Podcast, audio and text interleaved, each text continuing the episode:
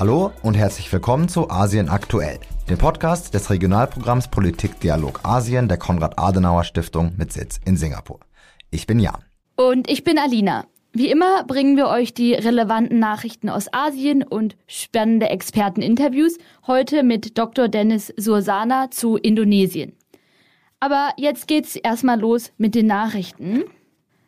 Wir berichten ja regelmäßig über Myanmar und so auch heute, denn der Krieg der unrechtmäßigen Militärjunta gegen die eigene Bevölkerung geht ungehindert weiter. In der vergangenen Woche starben wieder über 100 Menschen durch Bombenangriffe der Militärjunta auf ein Dorf in der Region Sagain. Der bisher tödlichste Luftangriff seit dem Militärputsch vor gut zwei Jahren zielte auf die Besucher einer Eröffnungsfeier eines Büros der lokalen Autoritäten ab, also der nationalen Einheitsregierung, einem Zusammenschluss der vorherigen demokratischen Regierung beziehungsweise was davon übrig geblieben ist und unterstützt durch die regionalen unabhängigen Armeen, die es schon lange in Myanmar gibt und die sich gegen die Militärjunta unter der nationalen Einheitsregierung als Gegenbewegung zusammengeschlossen haben. Viele Zivilisten und Kinder starben bei dem Angriff auf das Fest, das mit dem Neujahrsfest in Myanmar zusammenfiel. Die Militärjunta hat faktisch kaum Kontrolle über diese und andere Regionen im Land. Beobachter gehen davon aus, dass die Militärjunta in bestimmten Landesteilen zunehmend die Kontrolle verliert und daher eben immer brutaler mit Luftangriffen auf Zivilisten vorgeht. Denn diese Bombardierung war nicht die erste auf Feierlichkeiten in verschiedensten Dörfern. Der südostasiatische Staatenverbund ASEAN rief zu einem Ende der Gewalt insbesondere gegen Zivilisten auf. Der Staatenverbund hat Angehörige der Militärjunta von der Teilnahme an jeglichen Treffen ausgeschlossen, aber blieb darüber hinaus taten- und erfolglos in der Umsetzung des Fünf-Punkte-Plans zur Beendigung der Gewalt und der Rückkehr zur legitimierten Regierung. Ob sich das unter dem diesjährigen Vorsitz Indonesiens ändern kann, erfahrt ihr im heutigen Interview. Nur wenige westliche Länder haben Myanmar Sanktionen auferlegt, sodass die Militärjunta den Krieg gegen die Bevölkerung auch weiterhin finanzieren kann. Insbesondere das Nachbarland China hat langjährige Verbindungen zur Junta und unterstützte diese bereits in der Vergangenheit. Darüber hinaus hat vielleicht die eine oder der andere auch schon mal von der Volksgruppe der Rohingya in Myanmar gehört. Schon seit Jahrzehnten ist ihr Status im Land sehr prekär und sie werden nicht als Bürger des Landes angesehen. Sie sind damit also staatenlos und haben keine Ausweisdokumente und keine Rechte. Die Verfolgung und Vertreibung, die von den Vereinten Nationen als Massentötung und Massenvergewaltigung mit genozidaler Absicht beschrieben werden, erreichte 2017, damals unter der demokratischen Regierung, einen neuen Höhepunkt. Hunderttausende flohen ins Nachbarland Bangladesch. Kein einfaches Thema, aber wir wollen das näher in der kommenden Episode im Interview besprechen, denn die Rohingya werden von vielen Beobachtenden als am meisten benachteiligte Minderheit weltweit bezeichnet. Alle Zürenden, die darüber mehr erfahren wollen, können sich also schon mal die nächste Folge vormerken. Ja, vielen Dank, Alina. Weiterhin natürlich eine sehr komplexe Situation in Myanmar. Wir hatten ja auch schon in der letzten Folge besprochen, dass aufgrund dieser Kontrolle, fehlende Kontrolle der Junta, die du angesprochen hast, es natürlich auch Fragen aufwirft für die Wahlen, die ja dort abgehalten werden sollen, in, noch in diesem Jahr. Aber ich rede über ein anderes Thema heute in unserer Episode und zwar geht es um äh, Militärübungen in, in der Region.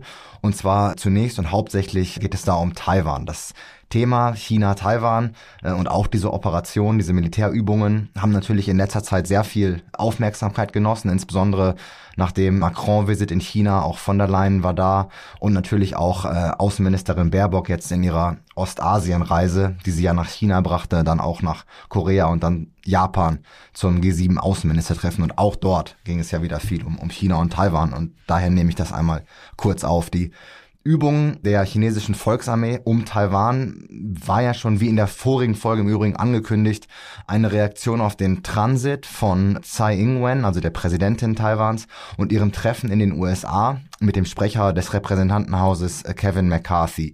Aber ich denke, meine Einschätzung aus der vorigen Folge, dass diese Übung zwar geben wird, aber dass diese nicht das Level von denen erreichen werden, die es äh, im August letzten Jahres gegeben hat bei dem Besuch in Taiwan von Nancy Pelosi, das war durchaus korrekt. Also man kann sagen, China hat verhältnismäßig verhalten reagiert. Ein Aspekt, den man beim Beschäftigen mit diesem Thema auch nicht vergessen sollte. Man kann natürlich sagen, jede Einschüchterung oder jede dieser Übungen ist zu viel, aber dass es hätte deutlich aggressiver sein können, gehört eben auch zur Wahrheit und muss in politischen Abwägungen und im diplomatischen Austausch berücksichtigt werden. Das ist natürlich ein sehr komplexes Thema, wo die Meinungen von China und oder Militärexperten oft sehr, sehr weit auseinander liegen. Also es gibt da wirklich Leute, die, die sehen diese Übungen und natürlich die vom letzten August, eben als Pelosi in Taiwan war, als eine Generalprobe für eine bevorstehende Invasion. Und natürlich gibt es Beobachter, die davon ausgehen, dass China eigentlich keinen konkreten Plan zur gewaltsamen Übernahme Taiwans hat und solche Übungen eher andere Zwecke erfüllen, wie zum Beispiel für einen Extremfall vorbereitet zu sein oder in Anführungsstrichen einfach äh, an das heimische Publikum im Festland China adressiert sind. Die letzte Gruppe sieht im Übrigen auch, dass es ja Taiwan war, das darauf gedrängt hatte, Kevin McCarthy in den USA zu treffen, nachdem er ja ankündigte, wie auch Pelosi nach Taiwan reisen zu wollen. Das war möglicherweise ein geschickter äh, Schachzug der Regierung von Präsidentin Tsai. Aber so viel erstmal zu Taiwan. Ich füge aber noch an, dass die USA ihre bisher größten Militärübungen auch mit den Philippinen abgehalten haben, die sogenannten Balikatan oder Schulter-an-Schulter-Übungen, die in diesem Jahr mit fast 20.000 Truppen die größten seit ihrer ersten Durchführung in den frühen 90ern war. Viele Beobachter haben natürlich aufmerksam hingeschaut, nicht zuletzt, weil die militärische Allianz zwischen den Philippinen und den USA ja gerade, wie Hörerinnen und Hörer wissen, ein kleines Hoch erlebt zurzeit, aber natürlich auch, weil eben zunehmend über Taiwan gesprochen wird und die Philippinen diesem eben geografisch sehr nahe sind. Und zum Abschluss gab es auch noch Übungen mit Japan sowie mit Südkorea, als auch trilateral mit Japan und Südkorea, also den USA. Hier ist neben Taiwan der Hauptfokus aber sicherlich primär Nordkorea, da ja wirklich dort im Wochentakt fast weiter Raketen und nukleare äh, Bereitschaft getestet wird. Einer dieser Tests führte im Übrigen unlängst zu einer Evakuierung sogar von Menschen im Norden Japans, bevor dann Entwarnung gegeben wurde, dass diese abgefeuerte Rakete im Endeffekt dann doch noch im Wasser landen wird. Also Taiwan hat sicherlich die Aufmerksamkeit der Medien derzeit, aber ich kann mir vorstellen, dass viele Experten hier ein noch sorgenvolleres Auge auf äh, Nordkorea werfen. Der japanische Premierminister hat ja im Übrigen auch schon angekündigt, dass Nuklearwaffen eine zentrale Rolle bei dem kommenden G7-Gipfeltreffen spielen werden, was natürlich auch nicht zufällig im Mai in Hiroshima stattfinden wird. Ja, vielen Dank für diesen Überblick über die doch besorgniserregenden Sicherheits- oder Unsicherheitsherde in der Region. Mir ist darüber hinaus noch ein Aspekt aufgefallen, den ich in den Medien noch nicht so oft gehört habe. Und zwar haben sich zwei religiöse Führer in Afghanistan gegen die Praxis der Taliban ausgesprochen, dass Mädchen ab der sechsten Klasse nicht mehr zur Schule gehen dürfen, geschweige denn studieren. Die im Land gut bekannten religiösen Führer sagten unter anderem, dass die Regierung ihre Entscheidung überdenken solle und dass Bildung im Islam für Männer und Frauen verpflichtend sei und Frauen auch das Studium erlaubt sei laut den islamischen Lehren. Kritik gegen die Regierung ist selten und führte auch direkt zu Stellungnahmen des Ministers, dass Geistliche die Regierung nicht kritisieren sollen. Ja, diese Nachricht ist natürlich nur ein äh, Tropfen auf den heißen Stein, aber zeigt, dass andere Meinungen im Land weiterhin existieren, auch wenn Kritik durch Angst und Gewalt durch die Taliban verhindert wird. Ja, zum Abschluss wollte ich noch darauf hinweisen, es hat ja in Japan wieder einen Mordanschlag auf den amtierenden Premierminister gegeben. Das werden viele Hörerinnen und Hörer natürlich schon wissen. Aber was ich daran sehr interessant fand, war, dass es in Japan die Diskussion gab, dass dieser Mordanschlag im Zusammenhang stehen könnte mit dem Mordanschlag von Juli 2022 auf den damaligen Premierminister Shinzo Abe.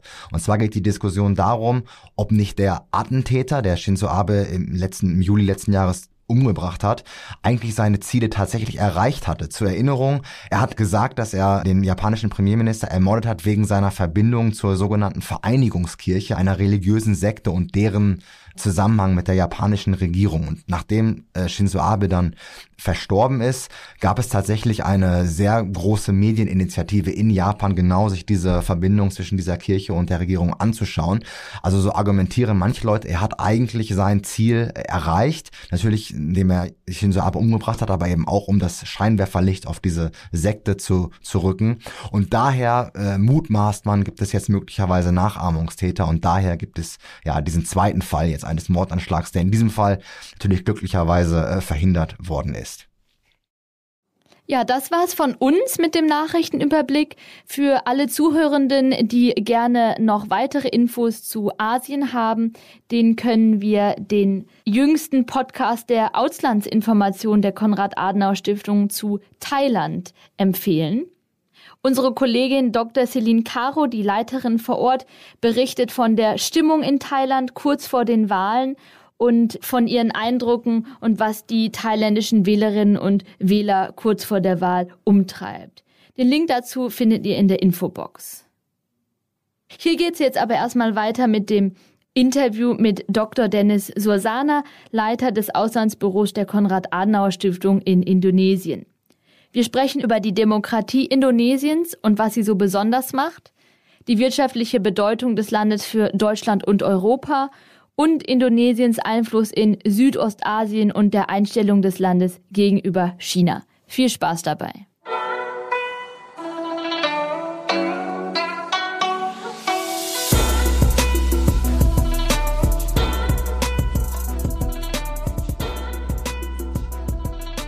Heute zu Gast bei uns ist Dr. Dennis Suasana, Leiter des Büros der Konrad-Adenauer-Stiftung in Indonesien.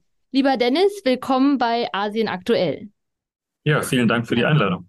Du lebst und arbeitest in Indonesien. Indonesien ist eines der Länder der ASEAN in Südostasien. Und Indonesien ist dabei ja das bevölkerungsreichste Land und auch wirtschaftlich stark. Außerdem für uns in Deutschland und Europa natürlich wichtig eine stabile Demokratie. Was zeichnet Indonesien aus?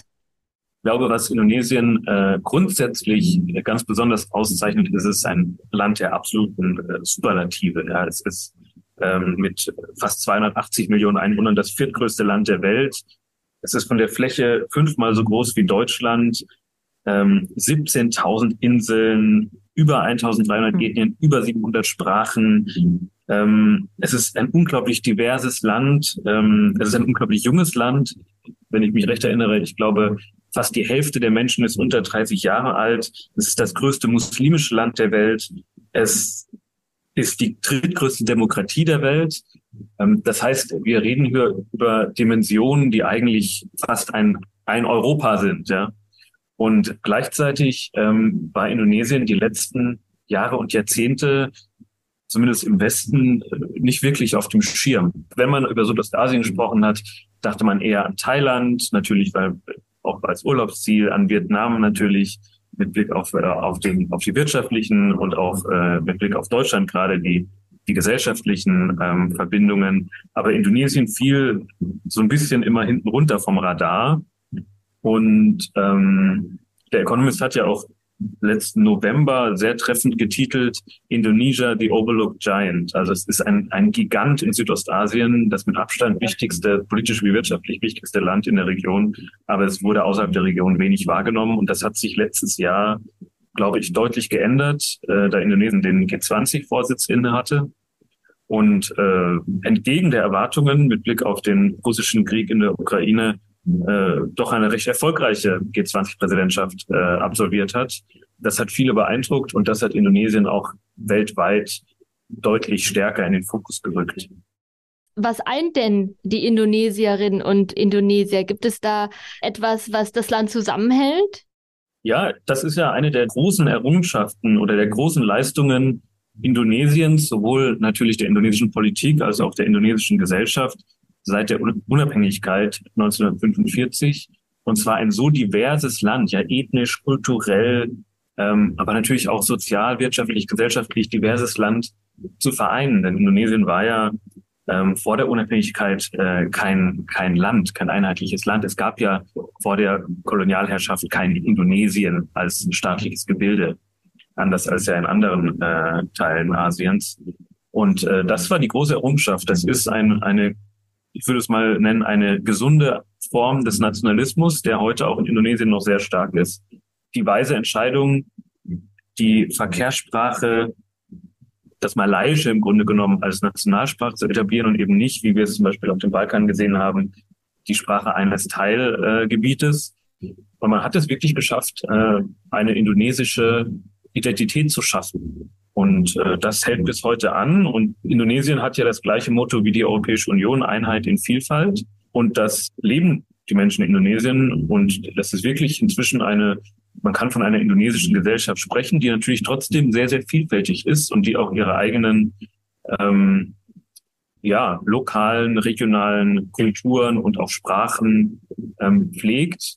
Natürlich gibt es da auch Konflikte. Ich meine, wir alle äh, wissen um die Probleme in Papua, wir wissen um die Probleme in Aceh, die allerdings natürlich seit dem Tsunami deutlich äh, abgeschwächt sind. Aber im Großen und Ganzen ist das, glaube ich, äh, die große Erfolgsgeschichte Indonesiens. Und wenn wir auf das politische System schauen, wir haben vorhin schon über die Demokratie und die stabile Demokratie Indonesiens gesprochen.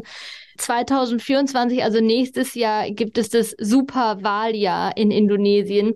Wie ist die Situation? Spürt man das schon? Und wie ist generell das Verhältnis der Menschen zur Demokratie und ja im Vergleich zu anderen südostasiatischen Staaten? Ja, es gibt ja nicht wenige Leute, die sagen, Indonesien äh, sei die einzige Demokratie in Südostasien. Ähm, ich würde vielleicht nicht so weit gehen, aber ich würde sagen, Indonesien ist mit Sicherheit die am besten funktionierende Demokratie in Südostasien. Und auch das muss man, glaube ich, an der Stelle nochmal unterstreichen, ist eine große Leistung Indonesiens gewesen in den letzten Jahrzehnten.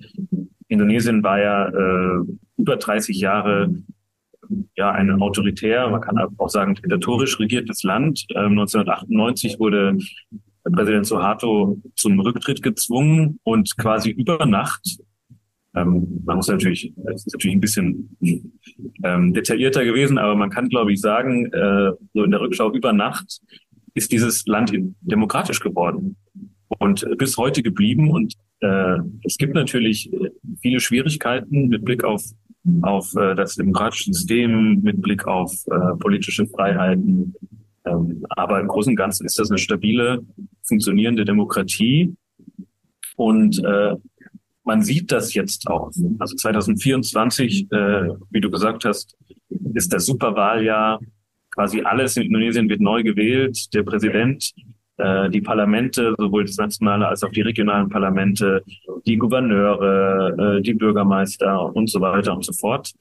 Das wird also ein riesiges Wahljahr. Ich meine, 280 Millionen Menschen, die sind zwar nicht alle wahlberechtigt, aber das ist schon eine, eine äh, große Zahl an, an Wählerinnen und Wählern. Das muss alles organisiert werden. Und gleichzeitig ähm, läuft jetzt schon der Wahlkampf. Zwar noch nicht offiziell, aber die gesamte Innenpolitik steht im Grunde genommen jetzt schon unter dem, unter dem Stern der Wahlen im nächsten Jahr. Ähm, es geht jetzt darum, welche Koalitionen bilden sich, welche Allianzen aus den verschiedenen Parteien, welche Kandidatinnen und Kandidaten werden nominiert, das beherrscht im Grunde genommen jetzt innenpolitisch alles. Und was sind die Inhalte, die innenpolitisch eine Rolle spielen werden? Zeichnet sich das schon ab? Ja, jetzt geht es erstmal um die, um die Kandidatinnen und Kandidatenfrage. Ähm, das ist in der indonesischen Politik immer so, aber auch da ist Indonesien wahrscheinlich gar nicht so äh, Alleinstellungsmerkmal. Ähm, inhaltlich gibt es gar nicht so viele Differenzen zwischen den verschiedenen Parteien. Wir haben ja im Moment auch eine sehr große Koalition äh, in Indonesien. Das heißt, äh, die Regierungskoalition besteht, wenn ich mich jetzt nicht täusche, aus sieben Parteien. Also ist deutlich größer als die Opposition. Und es gibt nicht so große, also es gibt eigentlich keine ideologischen Unterschiede zwischen den Parteien, zumindest keine großen.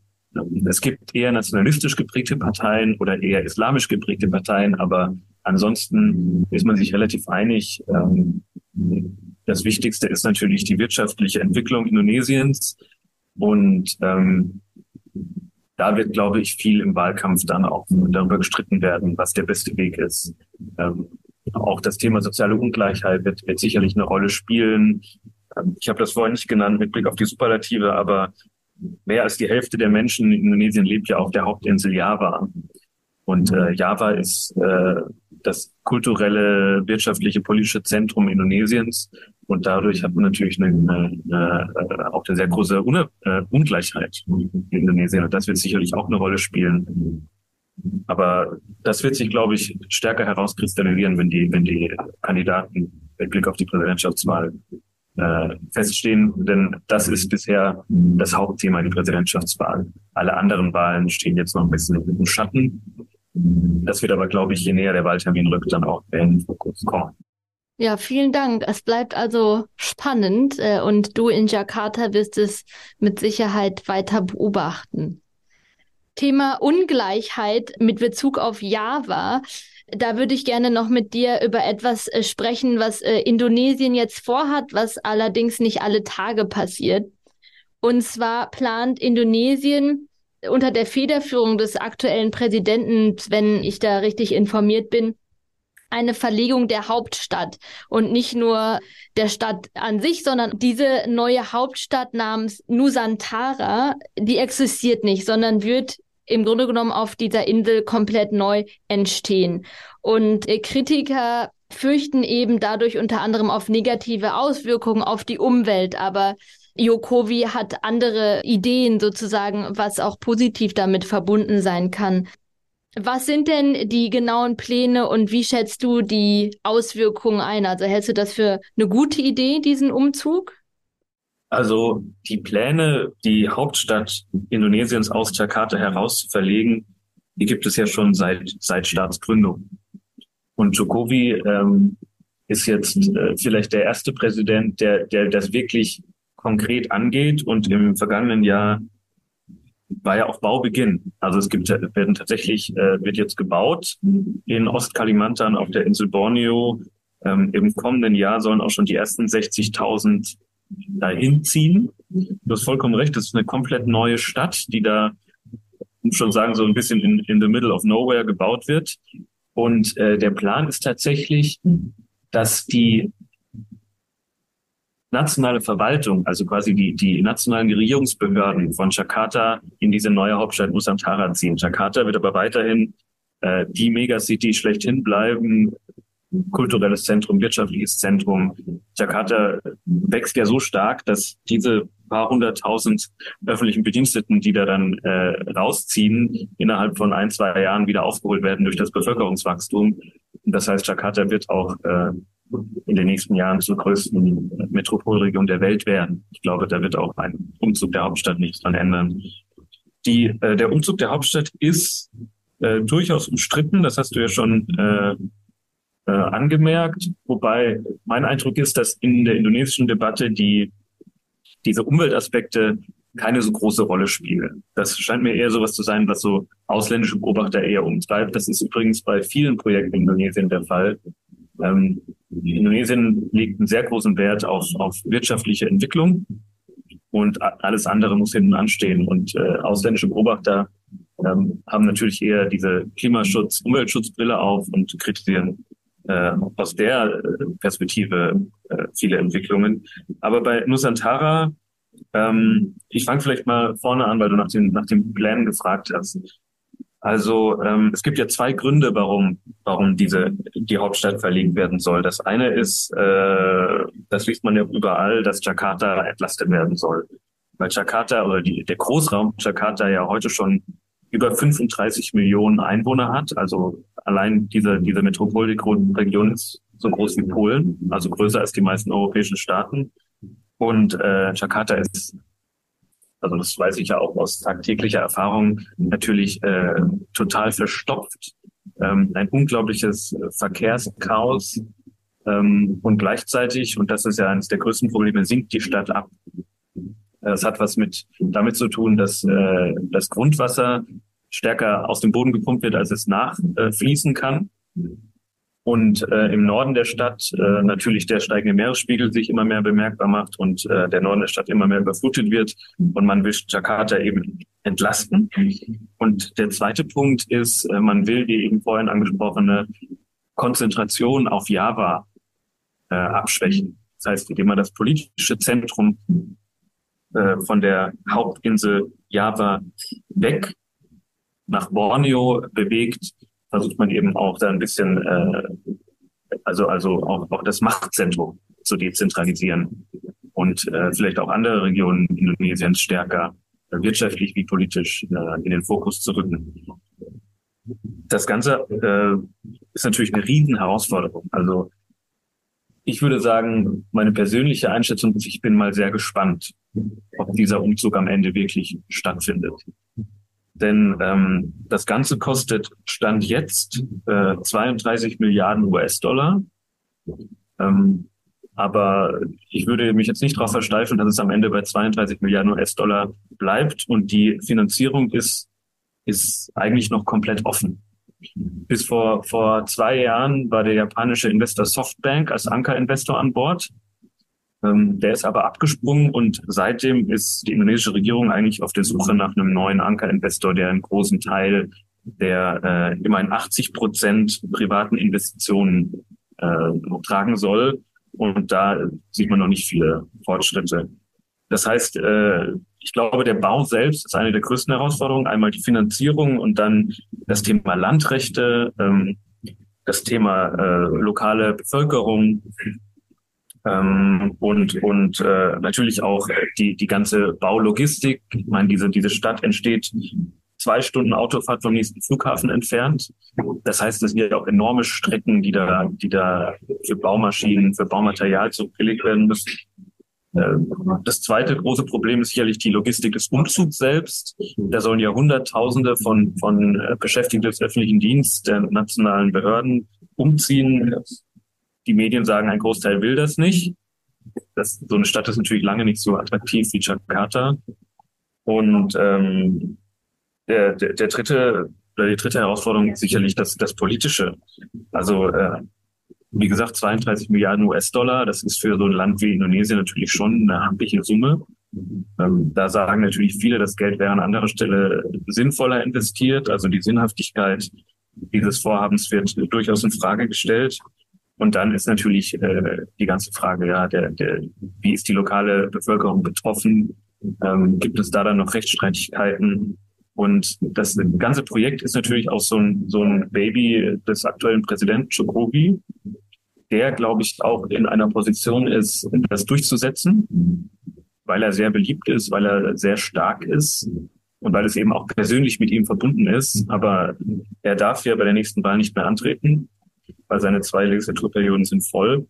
Und ähm, keiner weiß, was nach, nach der Wahl ist, wie der neue Präsident oder die neue Präsidentin das Projekt weiterverfolgt, äh, ob der oder die neue dann auch bereit ist, so viel politisches Kapital einzusetzen, um dieses Projekt des Vorgängers erfolgreich bis zum Ende zu führen.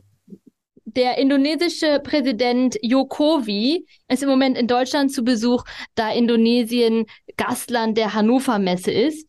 Und außerdem hat er in diesem Rahmen Bundeskanzler Scholz getroffen. Wie sind denn die Beziehungen Deutschland und Europas und was macht Jokowi in Deutschland? Ja, Indonesien ist ja zum eigentlich dritten Mal Gastland äh, bei der Hannover Messe. Das erste Mal, wenn ich das richtig in Erinnerung habe, Covid dem Ganzen einen Strich durch die Rechnung gemacht. Das zweite Mal war digital. Und jetzt, 2023, ist es jetzt endlich mal ein, ein echtes Gastland. Ich glaube, mit 157 ausstellenden indonesischen Unternehmen auf der Hannover Messe. Und äh, Indonesien ist ja das einzige ASEAN-Land, äh, was bisher auf der Hannover Messe Gastland war. Das liegt schlicht und einfach daran, dass Indonesien natürlich mit Abstand äh, die größte Wirtschaftsnation in Südostasien ist und äh, ja auch Mitglied der G20 und tatsächlich hinter Indien, das G20-Land mit den stärksten Wachstumszahlen. Fünf Prozent pro Jahr. Und Indonesien ist auf dem Weg, äh, das prognostizieren alle Finanz- und Wirtschaftsinstitutionen, alle Banken und Beratungen auf dem Weg zu einer der Top 5 Volkswirtschaften der Welt zu werden. Und äh, natürlich ist Indonesien vor allem äh, bekannt für, für, für seine Rohstoffe. Indonesien ist ein riesiger Kohle, Produzent, riesiger Goldproduzent, der größte Nickelproduzent der Welt, einer der größten Kupferproduzenten der Welt. Aber Indonesien äh, will eben vor allem äh, starker Industriestandort werden. Industrie ist inzwischen schon deutlich über 40 Prozent des äh, Bruttoinlandsprodukts. Und, Industrie, äh, und äh, Indonesien will zu einem der Zentren der Elektromobilität werden. Und das ist auch eines, eines der Hauptziele auf der Hannover Messe, da äh, dafür zu werben, auch für Investitionen von deutschen Unternehmen. BASF ähm, hat schon eine große Investition in Indonesien angekündigt mit Blick auf, auf Batterieproduktion. Auch Volkswagen hat Interesse kommuniziert. Ähm, Ford ist inzwischen äh, vor Ort, LG, äh, Hyundai. Die Chinesen sind sehr, sehr stark investiert äh, im Bereich Batterieproduktion. Äh, und auch äh, mit Tesla laufen Gespräche, auch um, über Autoproduktion von Elektroautos. Also da will Indonesien wirklich mit vorne mitspielen und die, die Voraussetzungen sind sehr, sehr gut. Ähm, wie gesagt, größter Nickelproduzent der Welt. Nickel ist ja eines der, der, der Hauptrohstoffe in der Batterieproduktion, aber auch Bauxit, Kobalt, Kupfer, all das gibt es in Indonesien im Überfluss. Ähm, das ist für Indonesien natürlich eine ganz große Chance. Und äh, gleichzeitig äh, geht es geht es natürlich um das Thema Handel. Also ähm, es laufen ja gerade die Verhandlungen zwischen der EU und Indonesien für ein Freihandelsabkommen. Da hatten sich Jokowi und die EU-Kommissionspräsidentin von der Leyen ja dazu verpflichtet ähm, oder dafür ausgesprochen, da bis Ende dieses Jahres zu, zu einem positiven Ergebnis zu kommen. Das würde natürlich äh, dem Handel zwischen der EU und Indonesien, aber auch der indonesischen Wirtschaft nochmal einen ordentlichen Schub geben. Aber auch da gab es in den äh, letzten Monaten viel äh, Dynamik. Im vergangenen November, wenn ich mich nicht täusche, war ja der erste EU-ASEAN-Gipfel in Brüssel, äh, zu dem ja alle Staats- und Regierungschefs der, der ASEAN-Länder, in Klammer nicht Myanmar natürlich, ähm, angereist waren. Und da hatte Jokowi ähm, eine sehr beachtete Rede gehalten, vor allem in äh, Indonesien und Südostasien sehr beachtet, die, glaube ich, ein bisschen symbolisch klargemacht hat, wie es um die Beziehungen zwischen Europa und Indonesien steht. Äh, er hat da sehr deutlich gemacht, dass er sich eine Partnerschaft auf äh, Augenhöhe wünscht zwischen ASEAN und EU und dass äh, er nicht akzeptieren wird, wenn eine Seite ähm, der anderen Seite ihre Standards und ihre Vorstellungen aufzwingen will. Und ich glaube, das ist die äh, symbolische Ebene, auf der wir uns mit Blick auf die Beziehungen zwischen nicht nur Indonesien, sondern ich würde sagen der ganzen ASEAN und der Europäischen Union bewegen. Die andere Seite, und dazu kommen wir vielleicht noch später, ist natürlich die Faktenseite, weil äh, es wird sehr viel Kritisches berichtet und auch sehr viel kritisch geredet über diese Beziehungen, aber wenn man sich die Fakten anguckt, sind die Beziehungen gar nicht schlecht. Du hattest angedeutet, dass das oft konflikthaft erscheint, aber wie ist die Realität? Du hattest ja vorhin äh, das Thema Palmöl angesprochen. Und ich glaube, das Thema Palmöl ist auch äh, ein sehr gutes Symbol für, für diese Beziehungen. Auch weil äh, dieser Streit um das Palmöl eher symbolischen Charakter hat, als dass es, dass es von Fakten unterlegt wäre. Denn wenn man sich die letzten Jahre anschaut, ähm, und wir bleiben mal beim Palmöl, ist der, äh, ist der Import von indonesischem Palmöl in die EU äh, deutlich gestiegen. Äh, das ist eigentlich genau das Gegenteil von dem, was man denken würde, wenn man sich diese Kontroverse anschaut. Denn äh, die Kontroverse rührt ja daher, dass 2018 die EU ihre äh, Renewable Energy Directive, RED, äh, verabschiedet hat, in der festgelegt ist, dass Palmöl aufgrund seiner problematischen Herkunft nicht als ähm, nachhaltige Energiequelle äh, betrachtet wird in der Europäischen Union. Und äh, die Indonesier hatten daraus abgeleitet, dass jetzt der Palmölexport nach Europa zu erliegen kommen wird. Und genau das Gegenteil ist passiert. Trotzdem äh, wird dieses Thema in Indonesien und nicht nur in Indonesien, ja auch in Malaysia, das sind die zwei größten Palmöl-Exporteure, sehr stark äh, populistisch gespielt. Natürlich mit Blick auf das, auf das eigene politische Publikum im Land und sehr stark als ein Symbol vor sich hergetragen, äh, dass man dagegen ankämpft, auch vor der WTO und dass man sich nicht von der EU umschubsen lassen will. Gleichzeitig, wenn man sich aber anguckt, äh, die Handelsbeziehungen zwischen EU und ASEAN und EU und Indonesien, sind die eigentlich sehr, sehr gut. Also die Zahlen zeigen alle nach oben. Die EU ist äh, mit Blick auf alle möglichen Indikatoren, Importe, Exporte, Investitionen immer auf Platz drei oder vier äh, mit Bezug auf Indonesien. Ähm, es gibt jetzt diese Verhandlungen zwischen Indonesien und der EU äh, zum Freihandelsabkommen. Da hat ja Scholz auch jetzt auf der Hannover Messe nochmal äh, betont, dass er sich besonders dafür einsetzt, dass die jetzt auch Ende dieses Jahres zu einem positiven Ergebnis kommen.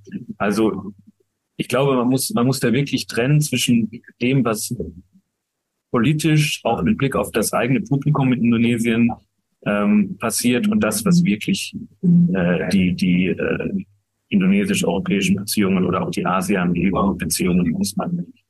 Und da, das sind schon zwei unterschiedliche Dinge. Deswegen sehe ich diese, die Beziehungen eigentlich gar nicht so kritisch, wie man das sehr oft, äh, vor allem in den indonesischen Medien liest, weil man muss dazu fairer halt auch sagen, dass das Thema Palmöl ja in Europa überhaupt keine Rolle spielt. In Europa diskutiert niemand über, diese, über, über dieses Thema. Das ist ein Thema, was vor allem hier in Indonesien und in Malaysia sehr, sehr stark hochgezogen wird und da, wie gesagt, vor allem als ein Symbol des Widerstands gegen diese, diese äh, vermeintlich übermächtige EU, die einem etwas vorschreiben will. Und es passt halt auch sehr schön in dieses Narrativ, dass man sich eben nicht rumschubsen lassen will. Ja, umso wichtiger, dass wir diesen Mythos beleuchtet haben. Jetzt würde ich gerne noch einmal in die Region schauen. Also du hattest vorhin schon erwähnt, dass Indonesien im vergangenen Jahr den G20-Vorsitz innehatte. Und dieses Jahr hält es den Vorsitz von ASEAN, also dem Staatenverbund in Südostasien. Das eine Mitgliedsland, äh, Myanmar, führt seit einem Militärputsch vor zwei Jahren einen gewaltsamen Krieg gegen die eigene Bevölkerung. Und die Mitgliedsländer ASEAN sind in ihrem Vorgehen gespalten, eben oft auch anhand der Konfliktlinien, wie weit der Einfluss des Militärs in den Regionen, in den eigenen Ländern vorhanden ist. Indonesien hat allerdings in den letzten zwei Jahren oft auch zu den Ländern gehört, die sich stärker gegen das Vorgehen der Militärjunta aussprechen. Und deswegen, Andrich, die Frage, was kann Indonesien durch den Vorsitz dieses Jahr von ASEAN in Bezug auf den Krieg in Myanmar bewirken? Ja, das ist die Frage, die sich hier alle stellen. Was kann Indonesien bewirken? Also ich persönlich glaube, dass der indonesische Vorsitz jetzt die, die letzte Chance ist, wirklich noch substanziell Fortschritte äh, mit Blick auf Myanmar zu erzielen.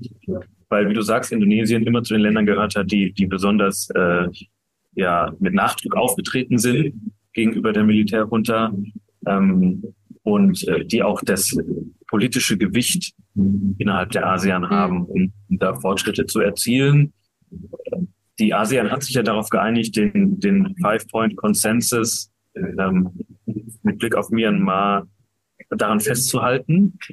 Und unter, unter indonesischem Vorsitz soll jetzt ähm, ein, eine Art Roadmap erarbeitet werden, wie dieser Five-Point-Consensus zum äh, Erfolg geführt werden kann. Ich glaube nicht, dass, dass wir jetzt unter der indonesischen oder unter diesem indonesischen Vorsitz äh, den Durchbruch sehen werden. Aber ich glaube, es wäre schon ein großer Erfolg, wenn die ASEAN unter indonesischer Führung ähm, es schaffen würde, dass die verschiedenen Konfliktparteien in Myanmar überhaupt miteinander sprechen.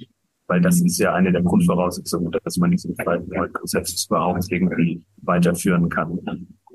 Das Problem ist äh, für ähm, außenstehende Beobachter, dass Indonesien äh, den Weg der Quiet Diplomacy wählt.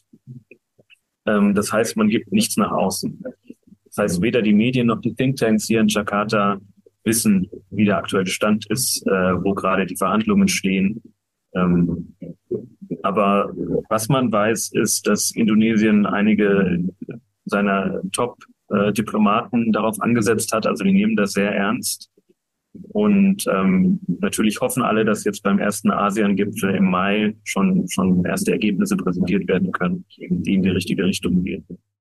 Ja, in der Tat. Vielen Dank für diesen Überblick und es bietet sich jetzt in fast allen unseren Interviews an, äh, auch über die Positionierung im Systemkonflikt China-USA in Südostasien oder auch in Asien gesamt äh, zu sprechen. Und das möchte ich auch bei Indonesien nicht unter den Tisch fallen lassen. Was ist denn Indonesiens Standpunkt und welche Vorgehensweise äh, setzen Sie an? Indonesien ist ja eine der Gründungsstaaten der blockfreien ja, Bewegung. Und das ist vielleicht die außenpolitische Grundsatzpositionierung Indonesiens, dass es sich eben mehr oder weniger neutral verhält. Also Indonesien lässt sich nicht in eines der Lager ziehen und schafft es eben auch, nicht unbedingt die verschiedenen Lager gegeneinander auszuspielen, aber doch eine sehr gute Balance zu halten. Also zum Beispiel ist China inzwischen natürlich der größte Investor in Indonesien und äh, der größte Handelspartner, aber gleichzeitig sind auch Japan und äh, Südkorea sehr starke Investoren, Handelspartner. Äh, auch die USA sind sehr stark vertreten. Ähm, Jokowi ist jetzt eben, wie gesagt, in, äh, bei der Hannover Messe ähm, und die indonesische Regierung hat verkündet, dass sie jetzt schon Deals über zwei Milliarden US-Dollar Investitionen auf der Hannover Messe geschlossen haben. Also Indonesien versucht wirklich mit allen verschiedenen Seiten äh, gute Geschäfte zu machen. Gleichzeitig muss man aber auch sagen, dass Indonesien natürlich nicht naiv ist. Also auch wenn, wenn da viel politische Rhetorik in verschiedene Richtungen geht, äh, wenn man sich mal anguckt, mit wem Indonesien sicherheitspolitisch am engsten zusammenarbeitet, dann sieht man schon, dass, dass die einen realistischen Blick auf China haben. Also die USA sind ein enger Sicherheitspartner Indonesiens. Äh, es gibt ja diese Super Garuda Militärübung zusammen mit den USA. Das ist eine riesige Militärübung, äh, ja, nördlich von Indonesien. Die Japaner sind seit letztem Jahr auch dabei. Ähm, Indonesien bekommt auch immer mehr westliche Rüstungsgüter. Sie haben auch keine Angst, in den Konflikt zu gehen mit China mit Blick auf das südchinesische Meer. Indonesien hat ja das Glück, dass sie zumindest keinen Territorialkonflikt mit China im südchinesischen Meer haben, aber sie haben einen äh, Konflikt um, um die sogenannte Natuna-See. Das ist eine äh, aus, ist das Exclusive Economic Zone Indonesiens, äh, die aber sich äh, ja überlappt mit dieser Nine-Dash-Line der Chinesen. Und da ähm, ist äh, Indonesien nicht, nicht zimperlich. Also wir haben in der Vergangenheit auch schon ähm, chinesische äh, Fischerboote in die Luft gejagt. Sie sind da mit ihrer Marine äh, vor Ort, um ihre eigenen Gasexplorationen zu schützen. Aber man muss dazu sagen, das können sich natürlich nicht viele Länder in der Region leisten. Indonesien wie gesagt, ein Land der Superlative, ähm, G20-Mitglied auf dem Weg, eine der Top 5 Volkswirtschaften der Welt zu werden. Das ist ja ein, ein riesiges und auch äh, wirtschaftlich enorm äh, wichtiges Land. In Indonesien kann sich durchaus mal leisten, den Chinesen äh, ne, vor den Bug zu schießen, weil Indonesien wirtschaftlich nicht von China abhängig ist. Das bedeutet aus meiner Sicht auch, dass Indonesien politisch in der Region in den nächsten Jahren auch deutlich wichtiger wird. Ja, vielen Dank, Dennis. Ich glaube, in diese Thematik könnten wir noch intensiver einsteigen, aber ich habe noch eine letzte Frage für dich und zwar, möchte ich dich zuletzt fragen, ob du noch etwas unseren Hörerinnen und Hörern zu Indonesien äh, mit auf den Weg geben kannst. Also irgendetwas, was dir in besonderer Erinnerung äh, geblieben ist, eine Begegnung, ein Urlaub oder etwas, was dich an Indonesien besonders fasziniert. Ja, ich bin ja ein bisschen, soll ich sagen, biased. Ich bin ja halb Indonesier. Ähm, und äh, Forbes Magazine hat ja letztes Jahr Indonesien zum schönsten Land der Welt gekürt. Und äh, ich glaube, man kann das durchaus vertreten. ähm, also Indonesien ist äh, natürlich, äh, wie gesagt, wirtschaftlich äh, zunehmend, aber auch politisch ein Gigant in der Region. Es ist aber auf jeden Fall ein, ein sehr lohnendes Reiseziel. Und damit meine ich nicht nur Bali, ähm, was sicherlich einer der schönsten Orte der Welt ist. Weil ich sage ich, sag immer allen, wenn Indonesien das schönste Land der Welt ist und Bali die schönste Insel Indonesien, dann muss Bali logischerweise der schönste Ort der Welt sein. Aber es gibt auch viele, viele andere äh, tolle Orte in Indonesien, äh, viel tolle Natur, viel, viel äh, wirklich äh, ja, begeisternde Kultur auch. Also ich glaube, jeder, der sich leisten kann, sollte einmal in Indonesien gewesen sein. Ähm, die anderen Länder in Südostasien kann man sich auch angucken. Aber ich glaube, Indonesien ist absoluter äh, Must-See-Zielort. Nummer eins auf der To-Do-Liste. Ich bin mir sicher, wir werden auch andere Meinungen hören, aber das lassen wir jetzt erstmal so stehen. In diesem Sinne, vielen Dank, Dennis, für das spannende Interview. Ja, danke dir, Alina.